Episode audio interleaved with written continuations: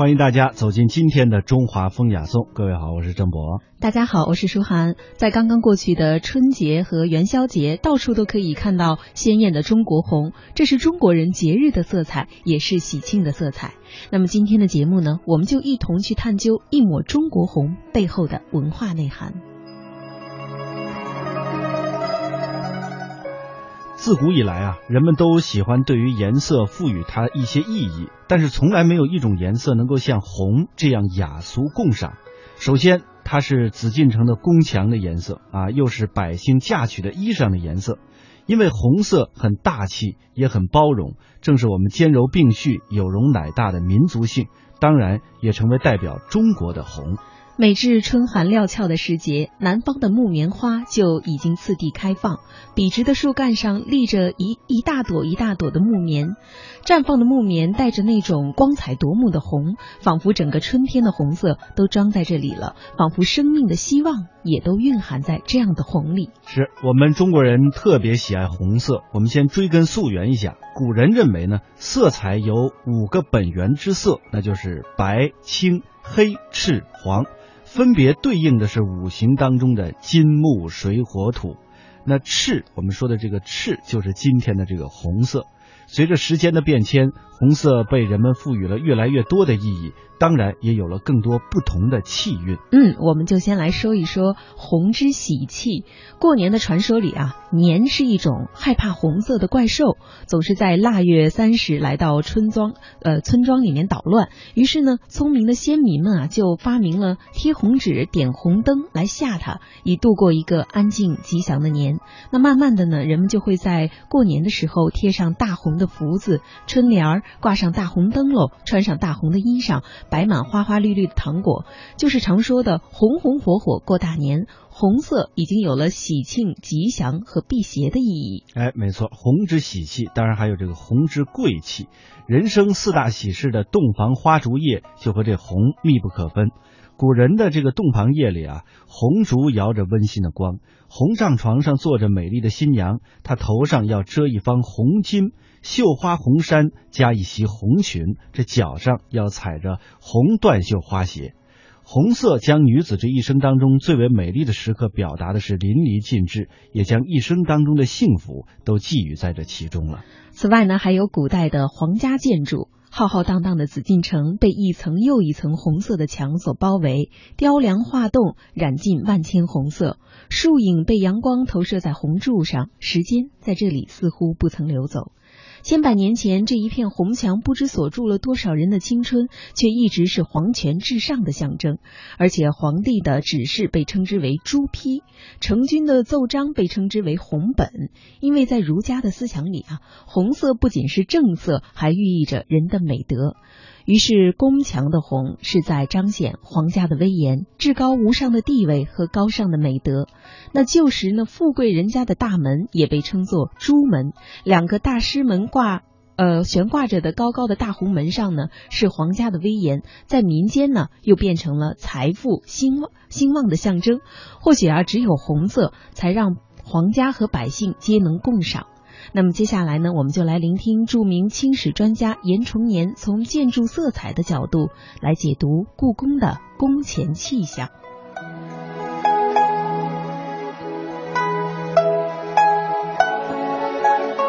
承天之门就是现在我们看到的北京天安门，它最初的名字叫承天之门，后来叫承天门。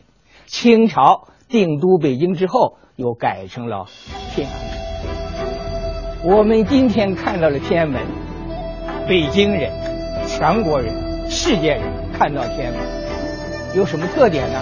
我认为八个字：雄伟壮丽、金碧辉煌。天安门呀，它是建在一个基座上。这个基座是用汉白玉石做成的，高一点六米。这个基座上面就是城台，就现在红颜色的城台，高十三米。十三米多高？我们普通的居民楼是一层是三米啊，三四十二，比四层楼。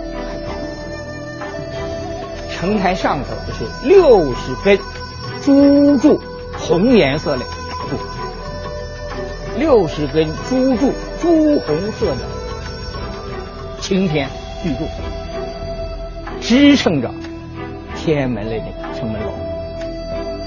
这个城门楼啊，东西宽是九间，南北进深是五间。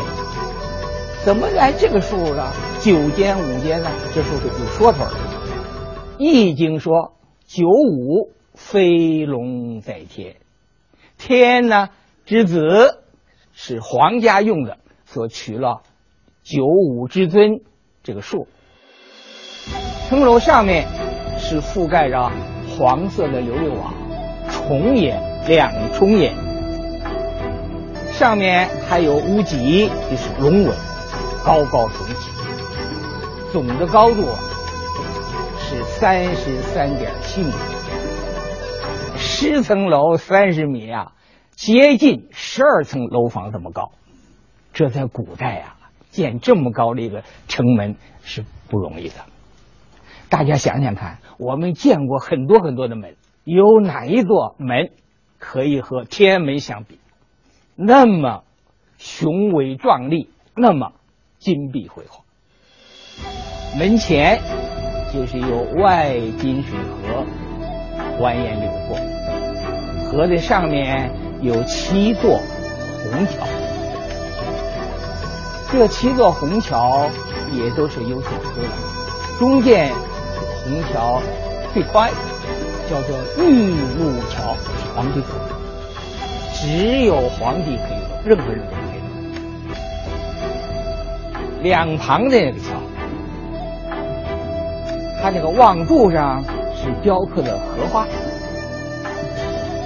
这个王宫啊、贵胄啊，跟这走，所以这个桥呢，也叫做。王宫桥，在两面这两座桥，一般人也不能走，就高品级的这个官员才可以走，所以叫做品级桥。在两面那个桥，一般人也不可以走，是四品以下的官员，四一级的以下官员才可以走，哎，所以叫做公升桥。大家想一想看啊。天安门前外金水河是绿色，上面的虹桥是白色，城台是红色，上面支撑的楼顶是金黄色，在蔚蓝的天空下，阳光灿烂，照射整个天安门，可以说是八个字：雄伟壮丽，金碧辉煌。我见过很多的外国朋友，他到天安门之后啊，就非常感慨：你们中华民族啊，Number One 呢，真是了不起啊！有这么雄伟壮丽的这么一个城门国门。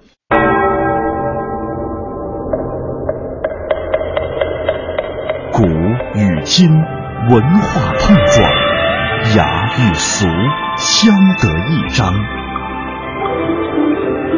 与古人对话。和文化同行，这里是中华风雅颂。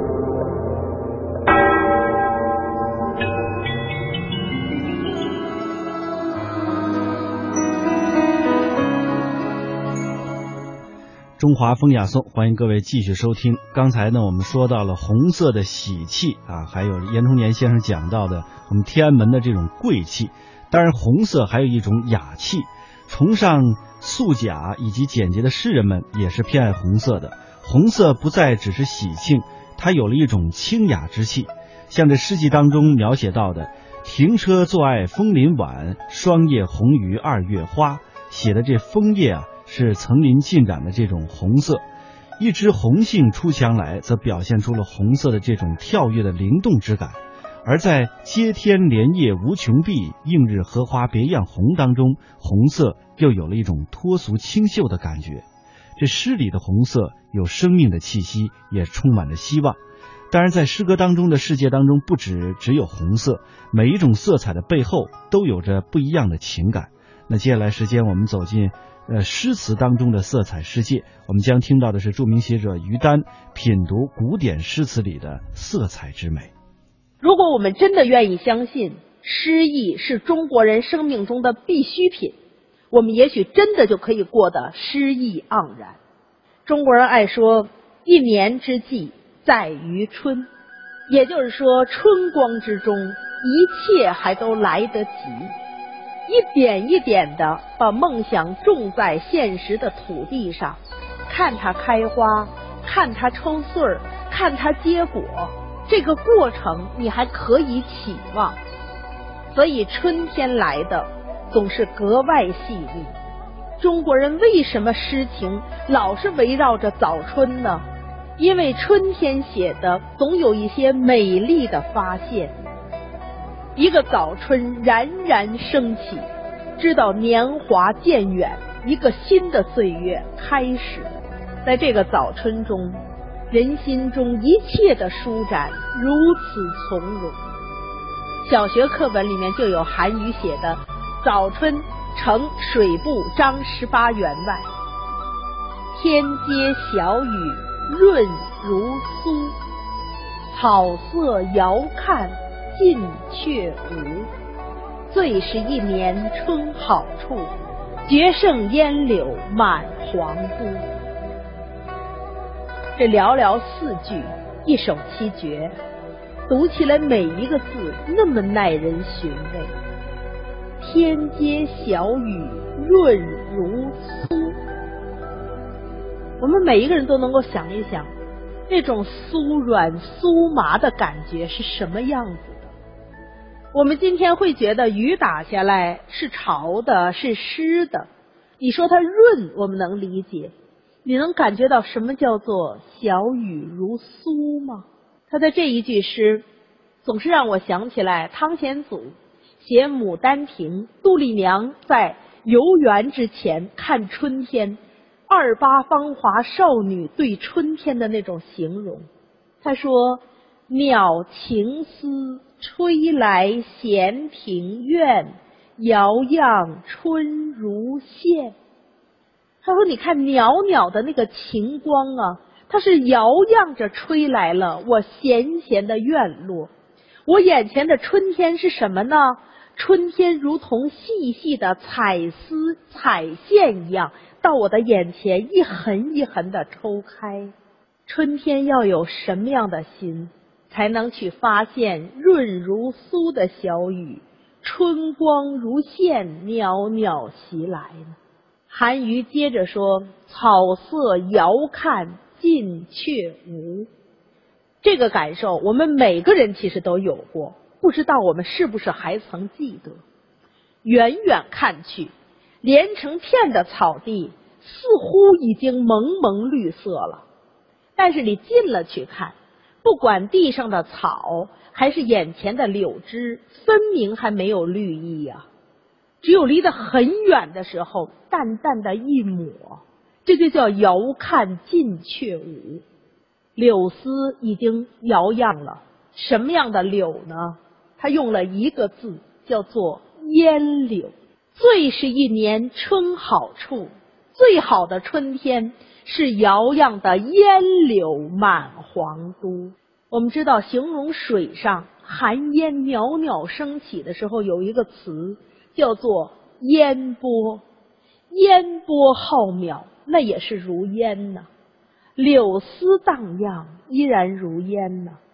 人心事如烟。看世事岁月也如烟，有些往事不如烟，它还缭绕在心。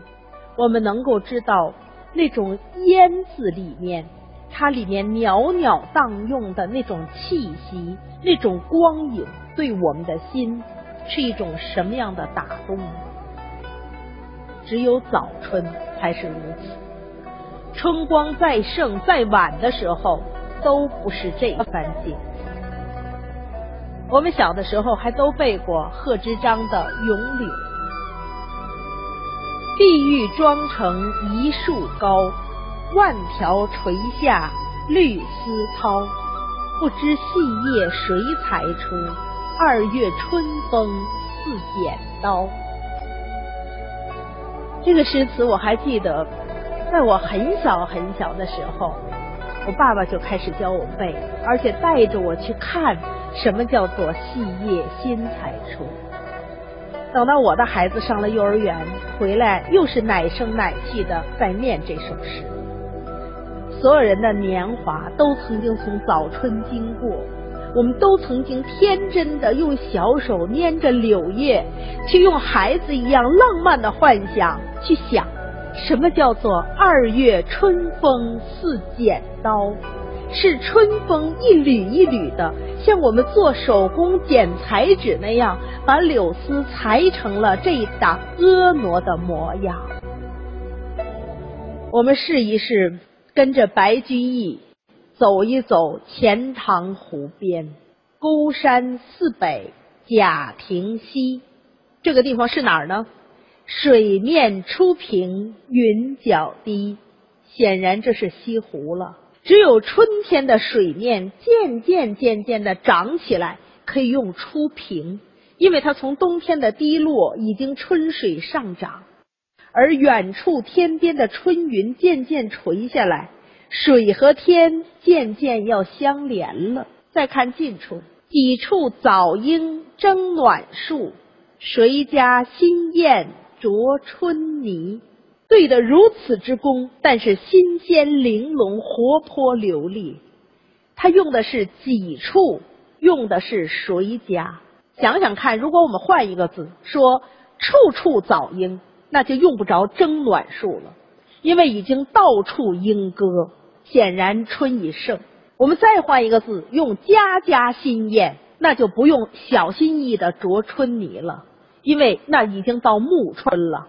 莺歌燕舞都已经多出来的时候，哪有这点几处和早春时候人心里蓦然相逢的惊喜呢？渐渐的，春真的深了，乱花渐欲迷人眼，花逐渐开得丰盛了，纷纷扰扰，乱红之间，人眼开始变得迷离了，沉醉了。浅草才能没马蹄。花绽放的时候，草跟着长，但是草还未深。在这一条笔直大道的白堤上，多少人踏马游春？你想过吗？马蹄下的小草啊，刚刚长出来，将将没了马蹄，这是早春气象啊！最爱湖东行不足，绿杨阴里白沙堤。这一条白堤，这是。白居易的政绩，白居易在杭州这个任上，看着如此风景，内心那样的一种感动。其实我们对比一下，他从洛阳来的时候，写过洛阳的春天。洛阳的春天什么样呢？他写的《魏王堤》写的也很好。他说：“花含懒发鸟拥啼。”北方的花儿啊，比南方的花儿要懒，它没那么勤快。太早的时候，寒气上重，起不来，所以花寒懒发。你看北方有的时候很冷的早晨，人伸个懒腰都不愿意出热乎乎的被窝，所以呢，花也随人，在北方的寒冷中，懒懒的，渐渐的要晚晚的再出来。你再看鸟。鸟慵啼，也是一份慵懒呀。寒气还重，哪有那么多生命的欢欣呢？那人要去寻春了，信马闲行到日西。哎呀，一直找到沉沉落日都西斜了。何处未春先有思？柳条无力魏王堤。终于我找到这个地方，在魏王堤上。还算是未穿先有丝，春意还没萌动呢。这儿有柳树吧？我去在这个地方托付一点我的私情吧。看见这点柳条，还是柳条无力的魏王堤。白居易啊，这种刻画，今天看起来真是让我们动心动情。南北方的春天，我们曾经这么深刻的感受过吗？大概在穆宗长庆三年的七月到长庆四年的五月，白居易任杭州刺史，所以呢，他在他的白堤之上去这样咏春。后来呢，又转苏州刺史，到五十五岁的时候回到了洛阳。那么再看洛阳北方那一片慵懒沉重的春色。他的心中对江南有什么样的牵绊？如果说在钱塘湖边，他看着西湖涌一个早春，那个时候还有从容细腻的发现，那么人远归之后，在轮转十多年，他对江南的那种思念就已经不是这么纤弱精细了，那是一种蓬勃热烈、魂牵梦萦。我们多熟悉。白居易在六十七岁暮年时光写出的《忆江南》，江南好，风景旧曾谙。日出江花红胜火，春来江水绿如蓝。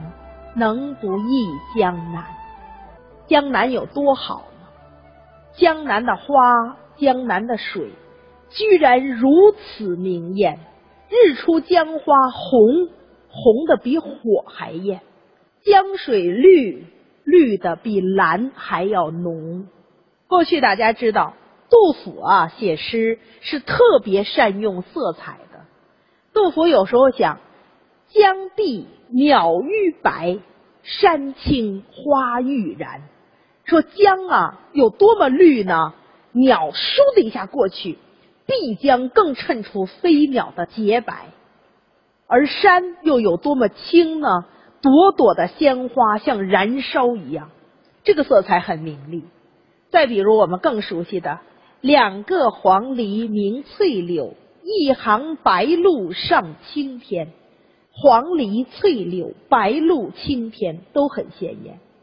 但是你看，白居易在回到北方之后。那种诗情欲燃的时候写出来，照样是鲜亮的色彩。这样的诗写出来的，其实就是随物复形，充满所在，到处都是蓬勃，到处都是新鲜。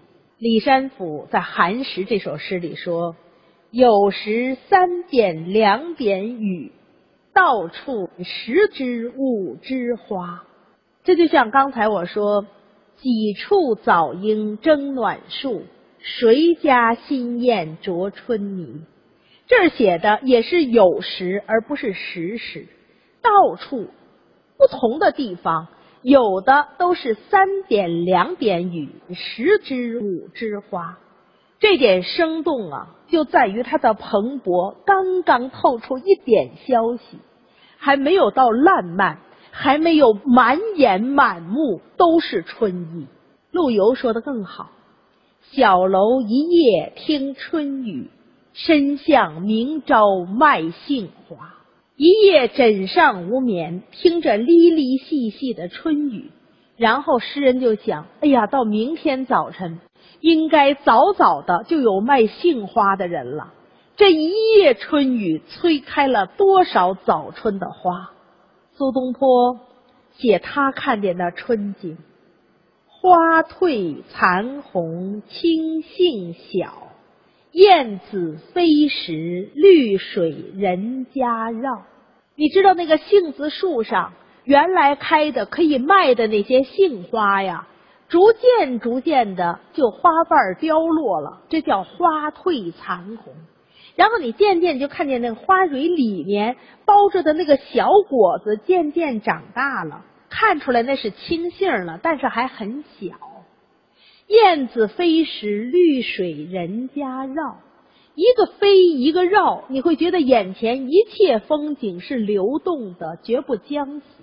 枝上柳绵吹又少，天涯何处无芳草。柳老不吹绵。你会知道那个柳絮吹着吹着就少了，那说明柳条已经很密了。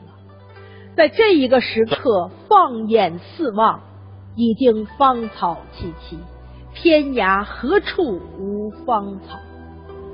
那我们还是来看一位女词人，李清照在她少女时光写的《如梦令》，眼中是什么样的春天呢？一首小词啊，几句问答而已。昨夜雨疏风骤。浓睡不消残酒，试问卷帘人，却道海棠依旧。知否？知否？应是绿肥红瘦。这说的是一个贵族的少女，她听着昨天晚上雨疏风骤。按照周汝昌先生的解释，说这里的疏啊，不是疏朗之疏。而是雨很狂，哗哗的夹杂着风，密集的打过来。他说那样的风和雨打下来呀，人听着听着，因为他带酒，所以他入睡了。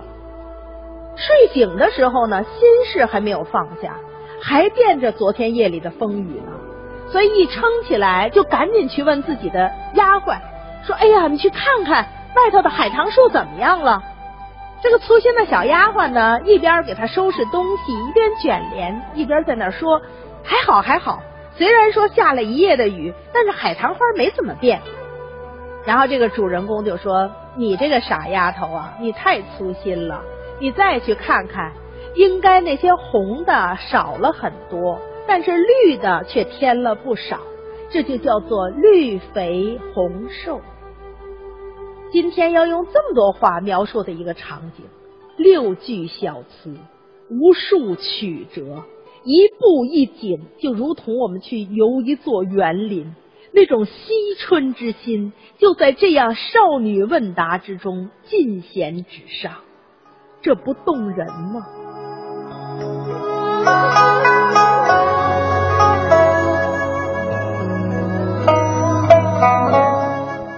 一抹中国红，醉了几千年。它兼有热闹的喜气、威严的贵气和清新的雅气。红多姿多彩的意义，丰富了红的生命，也丰富了我们的情感。异国他乡，寒雪冷夜，一抹中国红，就是暖到心里的回家红。